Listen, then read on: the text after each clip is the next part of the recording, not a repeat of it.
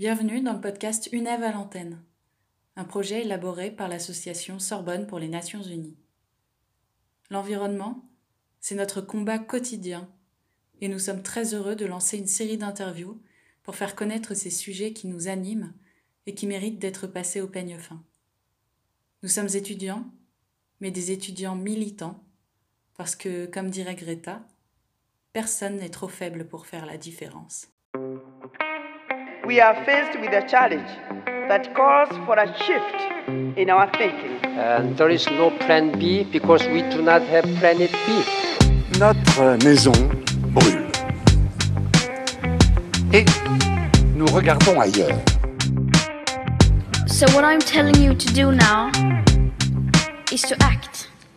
Because no one is too small to make a difference. Because, no one is too small to make a difference. Pour ce premier épisode, nous avons choisi de parler d'écocide, ces crimes contre la planète et l'humanité. Ce terme d'écocide, il a fait les gros titres en novembre 2020, lorsque le garde des Sceaux et la ministre de la Transition écologique annoncent l'institution d'un délit d'écocide. Il est tristement né dans les années 60, lors de la guerre du Vietnam, pour qualifier l'utilisation de l'agent orange par l'armée américaine. L'objectif Détruire la forêt et empêcher les insurgés vietnamiens de s'y réfugier, entraînant des conséquences catastrophiques pour les écosystèmes. Aujourd'hui, pour décortiquer ce crime d'écocide, nous recevons Marie Toussaint. Bonjour. Bonjour. Marie Toussaint, vous êtes eurodéputée du groupe Europe Écologie Les Verts, juriste en droit international de l'environnement et cofondatrice de Notre Affaire à tous.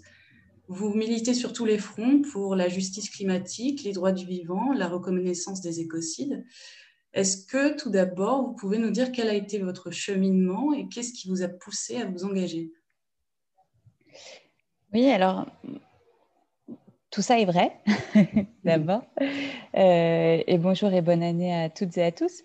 Euh, moi, je, suis, je née dans euh, le monde associatif et dans le monde de, de, du refus de la misère. Euh, ce qu'on m'a toujours appris, c'est que euh, ce qu'il fallait, c'était pas décider pour les autres de ce qu'il fallait faire à leur place, mais au contraire, construire à travers le droit des droits et des outils pour que chacune et chacun puisse faire valoir ses droits. Voilà, donc j'essaye de, de, faire court, mais globalement, je suis née donc dans ces circonstances-là et je suis née en même temps que le GIEC. Euh, le groupe intergouvernemental des experts sur le climat. Euh, et, donc, j'ai toujours vécu avec cette idée que le climat était en train de se réchauffer, la nature de se dégrader, et que si nous ne faisions rien, nous courions à notre perte, mais aussi que le respect du droit à un environnement sain, notamment, euh, et l'écologie, était finalement une condition aussi pour le respect des droits humains et des droits sociaux. Et c'est ce qui m'a conduit à m'engager dans plusieurs associations, d'abord avec, à un moment donné, en tout cas pas d'abord, mais avec euh, End on Earth euh, qui milite, qui se bat pour la reconnaissance des écocides au niveau mondial euh, au début des années 2010, et puis qui m'a amené à fonder notre affaire à tous en 2015. Et parce que le droit, on peut le faire évoluer à la fois par du plaidoyer, l'action traditionnelle des associations, par des décisions de justice, par des, jurisprudences, ce qui nous a conduit à faire de nombreuses actions en justice contre l'État français, mais aussi contre Total, par exemple, pour non-respect du climat. Il y avait une autre manière de changer le droit, c'était de l'écrire soi-même, euh, de faire de la politique, d'écrire les lois. Voilà. Et donc, c'est pour ça que euh, je me suis engagée pour devenir députée européenne en 2019, où je continue à poursuivre et à essayer de, voilà, de mener et de pousser ces combats, euh, avec toujours cette idée que voilà, il ne faut pas mettre en place des dispositifs qui s'imposent aux citoyennes et aux citoyens qui s'imposent aux populations, mais il faut au contraire leur permettre de protéger leurs droits et ceux de la planète. Et qu'en fait, quand on arrive à le faire, quand on arrive à construire ces outils-là, eh ben, l'espèce d'opposition qu'on construit euh, idéologiquement hein, depuis très longtemps entre l'emploi et l'écologie, par exemple, entre euh, le social et l'écologie, toutes ces oppositions-là, quand on euh, fait de la transparence, quand on fait vivre la démocratie, quand on a des outils dans le droit pour, euh, pour pouvoir voilà, faire vivre ces combats-là, en fait, ils vont ensemble.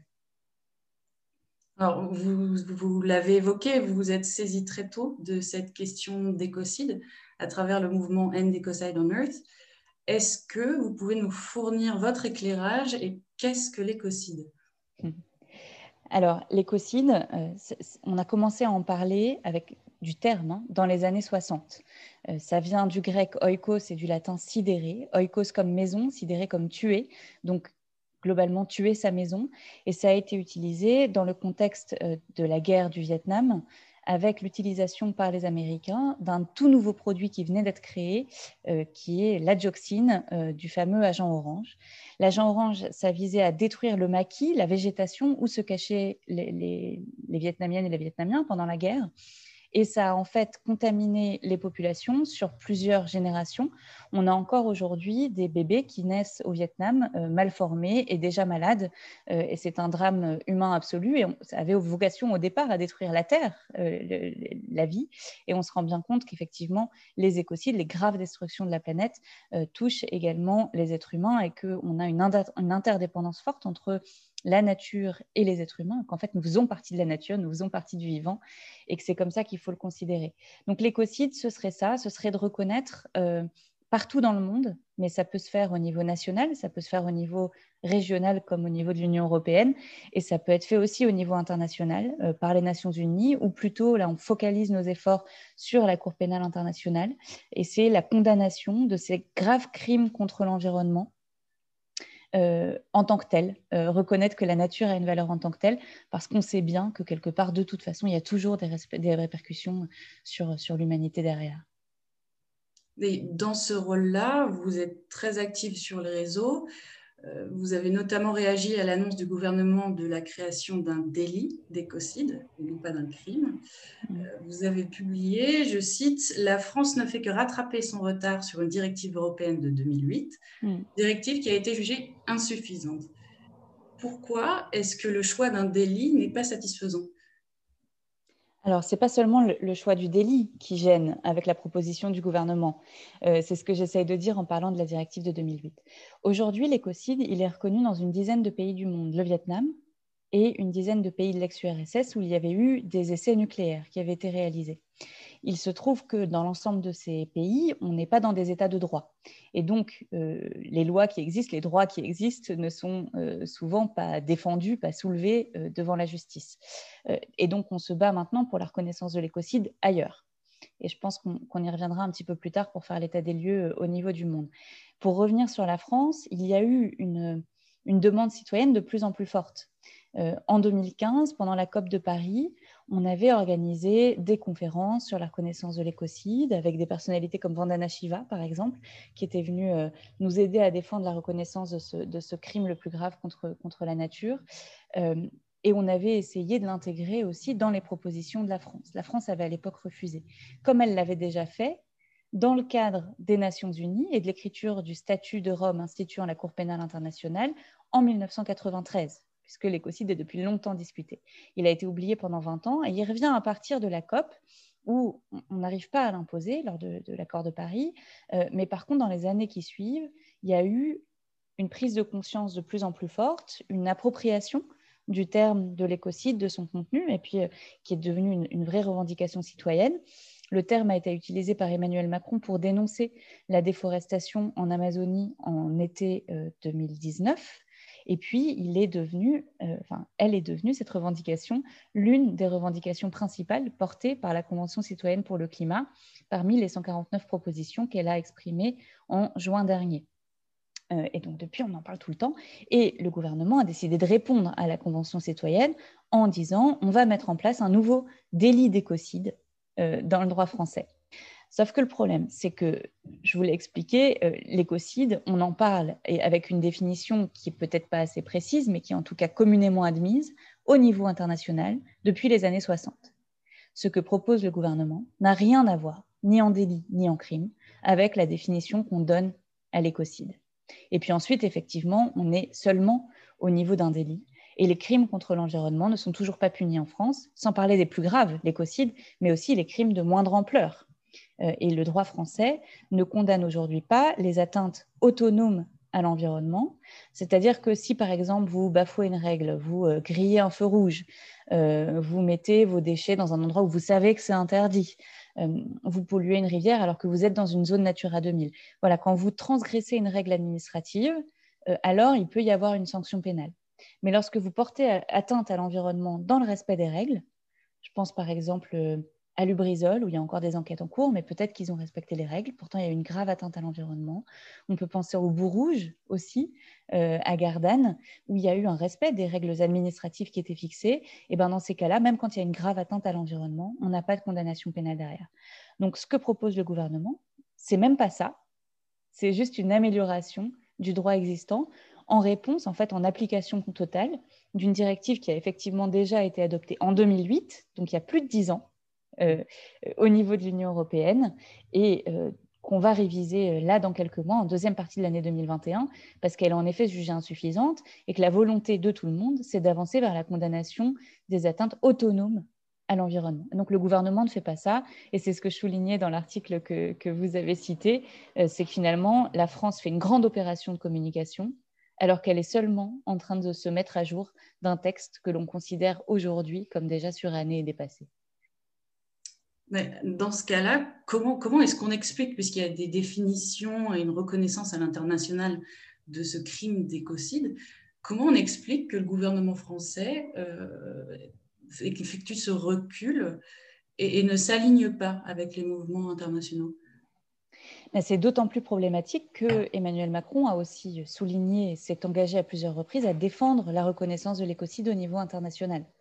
Et donc, on, a, on peine un peu à comprendre comment est-ce qu'il va d'un côté défendre la reconnaissance d'un crime, à laquelle il a donné de l'autre côté une définition qui n'a rien à voir avec la définition euh, voilà, qui est communément admise au niveau de la communauté internationale. C'est une vraie contradiction. Je pense que ça, ça fait preuve d'un manque de sincérité de la part du gouvernement et d'une volonté de se jouer de nous, euh, voilà, pour être, pour être très clair. Je pense qu'il il est possible euh, qu'à l'avenir, la France s'exprime au niveau international euh, pour la reconnaissance de l'écocide. En tout cas, malgré les engagements qui sont pris depuis plus d'un an maintenant, il n'y a eu encore aucun geste de la France en ce sens, alors que nos voisins, eux, agissent parce que euh, la Belgique, euh, la Suède et la Finlande ont exprimé leur soutien à une, au moins une discussion au niveau international de la reconnaissance de l'écocide. On n'a toujours pas entendu la voix de la France. Peut-être qu'ils le feront, le gouvernement, à un moment qui sera opportun pour eux. Je pense par exemple au début de l'année 2022, juste avant les élections présidentielles, euh, période pendant laquelle la France aura la présidence du Conseil de l'Union européenne. Et peut-être qu'à ce moment-là, la France changera un peu de braquet. Mais enfin, ça, ce sont euh, euh, voilà, des, idées que, que, que j'ai dans la tête. En tout cas, ce qui est sûr, c'est que le moment où la France s'exprimera au niveau international, il faudra qu'elle défende la reconnaissance du vrai écocide et pas l'écocide avec la définition qui lui est pour l'instant collée par le gouvernement français. Si on s'arrête un instant sur notre affaire à tous, euh, l'association, elle avait dessiné les contours d'un projet de loi à introduire à l'Assemblée nationale pour obtenir l'inscription du crime d'écocide dans le code pénal. Où est-ce qu'on en est aujourd'hui? Alors, la définition de l'écocide, euh, elle doit être extrêmement précise. Je m'explique. Euh, aujourd'hui, je vois beaucoup partout sur le territoire français, il y a beaucoup de, luttes locales et de luttes environnementales qui se mènent. Et on voit beaucoup de gens se saisir, maintenant qu'il est répandu, euh, du terme d'écocide. Sauf que les écocides, on les défend euh, comme, un, comme, un, terme fort, comme, comme un crime grave, euh, suffisamment grave pour que quand un jour on en vienne à dénoncer un crime d'écocide, ça puisse faire la une des journaux partout dans le monde. Je prends un exemple, quand on parle du génocide des Ouïghours, ça fait sens parce qu'on ne dit pas génocide tout le temps, dès qu'il y a une violation des droits humains qui est, qui est commise. Et donc, de la même manière, on aimerait pouvoir euh, faire en sorte que le terme d'écocide ait cette, cette puissance euh, extrêmement forte qui permette d'ailleurs, lorsque de telles atteintes à l'environnement sont, commises, euh, sont perpétrées, et repérées, à l'ensemble de la communauté internationale de réagir. Parce que c'est bien ça l'enjeu, c'est de dire, voilà, là, il y a une atteinte à l'environnement qui concerne l'ensemble de la communauté humaine et l'ensemble de, de, et l'ensemble du vivant donc c'est extrêmement difficile à écrire, ça c'est vrai, dans le droit français. Donc euh, notre affaire à tous, entre autres, hein, avec d'autres, avait travaillé euh, à une définition de l'écocide qui est une définition qui n'a pas été retenue par les citoyens de la Convention citoyenne, qui, lui ont donné une, définition encore un peu différente. Euh, et le gouvernement nous a dit, mais on a besoin de le retravailler. Et donc ça, on est ouvert à retravailler cette définition. On a d'ailleurs commencé à le faire euh, depuis la réponse du gouvernement à la Convention citoyenne pour le climat, dans l'espoir qu'on pourrait coopérer avec le gouvernement pour, pour réécrire euh, cette définition. Bon, mais le gouvernement a décidé de, de nous proposer ce délit d'écocide, entre guillemets. donc, donc, on a baissé les bras. Euh, par contre, on continue à travailler sur cette question-là. On aura notre mot à dire et on dira notre avis et on fera des propositions d'amendement sur le, projet de loi lorsqu'il sera soumis au Parlement français. Et par contre, il y a en ce moment euh, un panel international de très haut niveau qui travaille sur une définition de l'écocide qui pourrait être la définition sur laquelle on tente de mettre euh, d'accord l'ensemble des États de la planète. Et donc, cette définition devrait arriver entre mars et juin de cette année. On se dit aussi que, bon, euh, de toute façon, euh, on peut attendre encore ces quelques mois pour avoir cette définition internationale qui devrait être plus facilement transposable dans le droit français. Voilà, donc ça, c'est un peu notre cadre de travail aujourd'hui. Par contre, ce qu'on pense, c'est qu'il est tout à fait possible d'inscrire l'écocide dans le droit français. Et je le précise parce qu'on a entendu euh, quelques juristes d'une part, quelques politiques d'autre part, dire que la reconnaissance de l'écocide serait anticonstitutionnelle. Je ne vois pas en quoi ce serait anticonstitutionnel. Euh, ce que je sais par contre, c'est qu'on a construit l'ensemble de notre droit sur un modèle dans lequel l'être humain domine la nature, exploite la nature, et qu'aujourd'hui, on doit effectivement innover. Mais innover, euh, cela veut dire faire des choses nouvelles. Cela ne veut pas dire faire des choses contraires à la Constitution. Et donc oui, il y a un petit défi pour les juristes et pour les citoyennes et les citoyens et pour les politiques qui écrivent, ces règles. Euh, mais c'est un défi qui est tout à fait surmontable. Puis j'ai envie de dire, parfois on se trompe et puis quelques années plus tard, on, corrige et puis tout se passe très bien. Alors maintenant, au niveau euh, supérieur, j'irais, du droit français, vous incarnez la nouvelle génération écolo au Parlement européen. Euh, vous connaissez ces rouages. Euh, quel levier allez-vous actionner au niveau européen pour atteindre la reconnaissance d'écocide Alors moi, je crois toujours qu'il faut agir dans les institutions et qu'il faut continuer à agir à côté. Euh, je, pense qu'on peut avoir que ces deux branches-là qui marchent ensemble, un pied dans les institutions, un pied dans le mouvement social, et un pied dans le mouvement social partout d'ailleurs, dans le monde syndical, dans les associations, dans la désobéissance civile, partout. pourquoi? Parce que nos ennemis, ceux qui défendent le modèle productiviste, ceux qui continuent à polluer et à détruire la nature, sont extrêmement puissants et qu'eux occupent tous les espaces. Donc nous, on doit aussi occuper tous les espaces. Donc, en tant que parlementaire européenne, j'essaye de faire plusieurs choses. D'abord, j'essaye de pousser le Parlement européen à s'exprimer en faveur de la reconnaissance de l'écocide. Et je suis très contente parce que quand j'ai été élue il y a un an et demi maintenant, euh, quand je prononçais le terme d'écocide, on me regardait encore avec des gros yeux. Personne ne savait trop ce que ça voulait dire, ce qui amène certains d'ailleurs à utiliser le terme en public, et c'est tant mieux, euh, sans bien savoir ce qu'il y a derrière, puis finalement à s'en vouloir après. Euh, mais maintenant, je crois que le terme, alors il n'est pas connu par l'ensemble de mes collègues parlementaires, il hein, faut quand même euh, rester, rester euh, modeste, euh, mais il commence à faire son, chemin, il commence à être pris en main par nombre de mes, collègues parlementaires. Et puis, on devrait finir par réussir d'abord à demander à ce que le Parlement européen soutienne la reconnaissance de l'écocide au niveau international. D'ailleurs, euh, mes collègues ont, déjà euh, réussi à faire en sorte que la commission développement du Parlement européen euh, formule cette demande-là. Vous savez, on, est répartis en une vingtaine de commissions différentes, développement, environnement, industrie, affaires étrangères. La commission développement a déjà pris cette position-là et j'ai bon espoir que dans les mois qui viennent, ce soit l'ensemble du Parlement qui, soutienne euh, cette demande. Et puis après, il y a des règles pénales, y compris en matière environnementale, qui sont mises en œuvre par l'Union européenne, qui sont établies par l'Union européenne. Et au second semestre 2021, on révisera cette fameuse directive de 2008 sur la protection de l'environnement par le droit pénal. Ce sera l'occasion euh, de mener une grande bataille. Donc, j'espère que l'ensemble des gens qui nous écoutent aujourd'hui nous soutiendront dans cette démarche, mais ce sera l'occasion de mener une grande bataille pour que l'écocide soit reconnu dans le droit de l'Union européenne sans attendre sa reconnaissance au niveau international, qui avance beaucoup, mais qui peut prendre encore un peu de temps. Et l'autre action euh, que je mène, en tout cas cette action-là, je tiens absolument à l'articuler avec une action dans la société civile. Donc, on a mis en place euh, un site internet. Sur mon site internet, c'est marietoussaint.eu. J'en profite pour faire la page de, de, pub.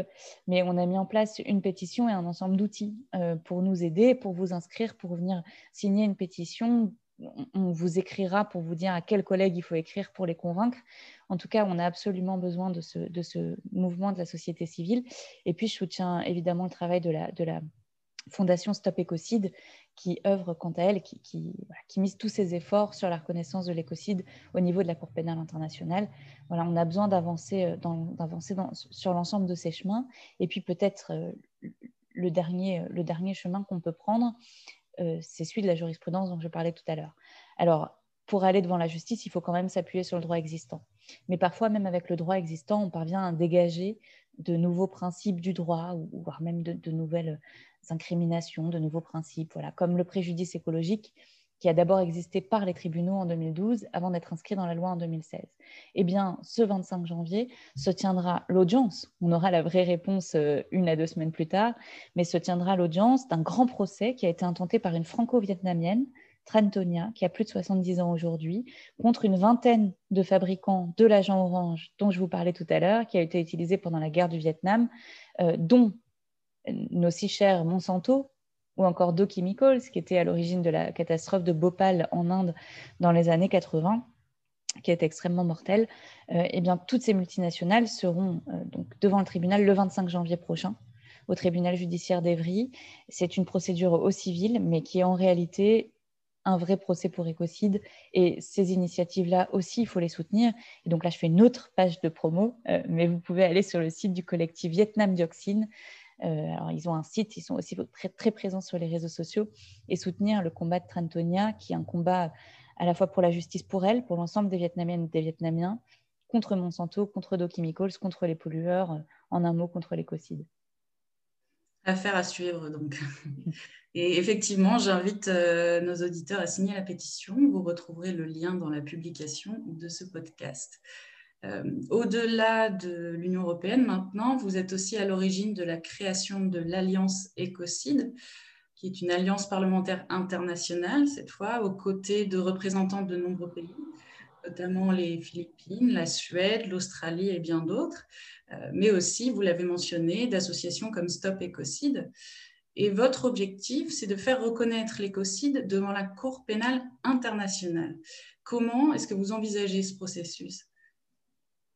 Alors, cette alliance, il y a, aussi un Brésilien. Euh, je, pense que c'est important de le dire vu la, situation qu'on connaît au Brésil. Euh, cette alliance, elle a vocation effectivement à soutenir la reconnaissance de l'écocide au niveau de la Cour pénale internationale, mais aussi dans chacun de nos pays. Et d'ailleurs, c'était euh, le, double, le double avantage, quelque part, de, de créer cette alliance, qui a inspiré cette alliance.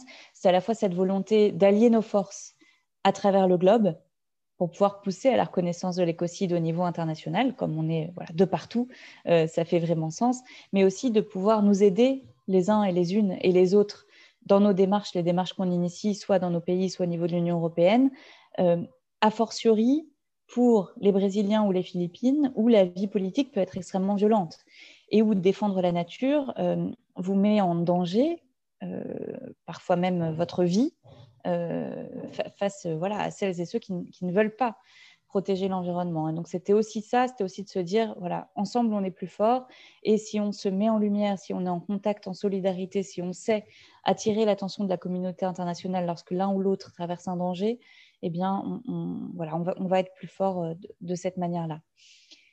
Pour la reconnaissance de l'écocide à la Cour pénale internationale, on a connu des avancées juste l'année et demie qui vient de s'écouler, je veux dire à, peine plus d'un an. En décembre 2019, les républiques des Vanuatu et des Maldives, qui sont en risque de disparition du fait du réchauffement climatique et de la montée des eaux, euh, ont demandé officiellement à la Cour pénale internationale de reconnaître l'écocide, de l'inscrire comme le cinquième crime le plus grave, euh, condamné par cette plus haute Cour pénale euh, du monde. Et puis, ils ont reçu cette année le soutien direct de la Belgique, avec euh, un nouveau gouvernement dans lequel les, Verts euh, sont partie prenante.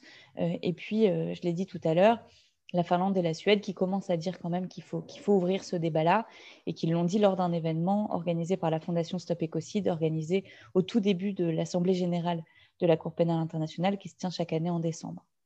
Donc ça, ça avance. On a besoin de pousser chacun des États membres de la Cour pénale internationale à soutenir cette reconnaissance-là. Il suffit qu'il y ait un État qui dépose un amendement au statut pour que lors de la prochaine AG, il puisse être mis, euh, mis au vote. tous les États du monde ne sont pas partie prenante de la, Cour pénale internationale. Par exemple, les États-Unis ne le sont pas. Alors, est-ce que les États-Unis de Joe Biden changeront de, position? On verra. Euh, mais, ce serait un énorme euh, pas en avant, notamment parce que ça permet une jurisprudence universelle. Une jurisprudence universelle, ça veut dire que l'on peut traiter des cas qui surviennent partout autour de la planète, finalement, quelle que soit la nationalité de la personne qui commet ce crime, cette atteinte, euh, ou de la nationalité des victimes. Vous avez évoqué toutes ces problématiques-là, le, manque de consensus, euh, le tâtonnement des institutions. De manière générale, qu'est-ce qui continue à vous faire espérer? Bah, c'est qu'on n'a pas le droit d'échouer. Avec notre affaire à tous, juste après le lancement de l'affaire du siècle en mars 2019, on a sorti un petit bouquin euh, que vous pouvez peut-être encore trouver s'appelle Comment nous allons sauver le monde et dans lequel euh, nous avons dit clairement nous n'avons pas le droit d'échouer. Voilà, on est la dernière génération à pouvoir euh, vraiment euh, sauver la planète. Il y a déjà des millions de vies à travers le, monde qui sont impactées par le réchauffement climatique et la destruction de, de, l'environnement, pas seulement des pollutions locales, mais une destruction globale. Je crois que la pandémie que nous sommes en train de traverser est un vrai signal aussi euh, la pandémie est une pandémie zoonotique issue de, du saut d'un virus de l'animal à l'être humain parce qu'on a trop détruit l'habitat de, l'animal, parce qu'on a fait des élevages industriels qui sont inhumains, mais il faudrait inventer un nouveau terme, invivant ou, non naturel. Euh, et, donc, la pandémie est directement issue de l'écocide biodiversité. Voilà, donc on voit bien à quel point ça a changé toutes les vies de toutes les personnes, de chaque individu qui vit autour de cette planète. Donc on a vraiment besoin d'arrêter l'écocide. On n'a pas d'autre choix. Euh, et donc c'est de là d'où je tire mon énergie, ma force et mon espoir. Tout autant, quand même, je dois dire que euh, du nombre de personnes très sympathiques et, croissant à une vitesse euh, fulgurante, de personnes qui souhaitent se serrer les coudes et œuvrer ensemble à la reconnaissance et, et la fin des écocides. Je pense que c'est assez convaincant comme argument. Euh, on en arrive au mot de la fin.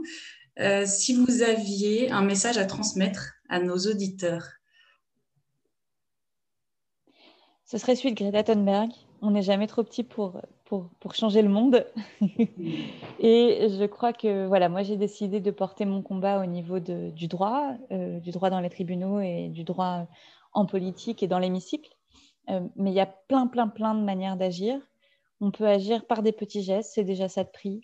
On peut agir en étant simplement solidaire avec ses voisines et ses voisins. On peut agir comme les dizaines de milliers de signataires du manifeste. Euh, alors, je me souviens plus du nom exact, mais du manifeste des étudiants pour l'écologie qui ont refusé d'aller travailler pour les pollueurs et puis qui s'y engagent vraiment. on peut aussi rejoindre des, voilà, des, petits groupes de désobéissance euh, civile ou de mobilisation sur le terrain. On peut décider, quand on est boulanger, de plus faire son pain avec de la farine euh, issue euh, d'exploitation avec du glyphosate. Voilà, il y a plein de manières. On a toutes et tous des, moyens d'agir. Donc, ne vous culpabilisez pas, surtout parce que 75% des émissions de gaz à effet de serre, par exemple, sont issues du collectif. Ce sont les entreprises, c'est l'État qu'il faut changer. il y a quand même 25% qui, est en nous. Et puis, de toute façon, si on s'allie toutes et tous euh, ensemble, les uns avec les autres, on peut réussir aussi à peser à faire changer ces 75%. Voilà, donc c'est ce message-là que j'ai envie de faire passer. Ne lâchez rien, agissons ensemble, on sera les plus forts. you.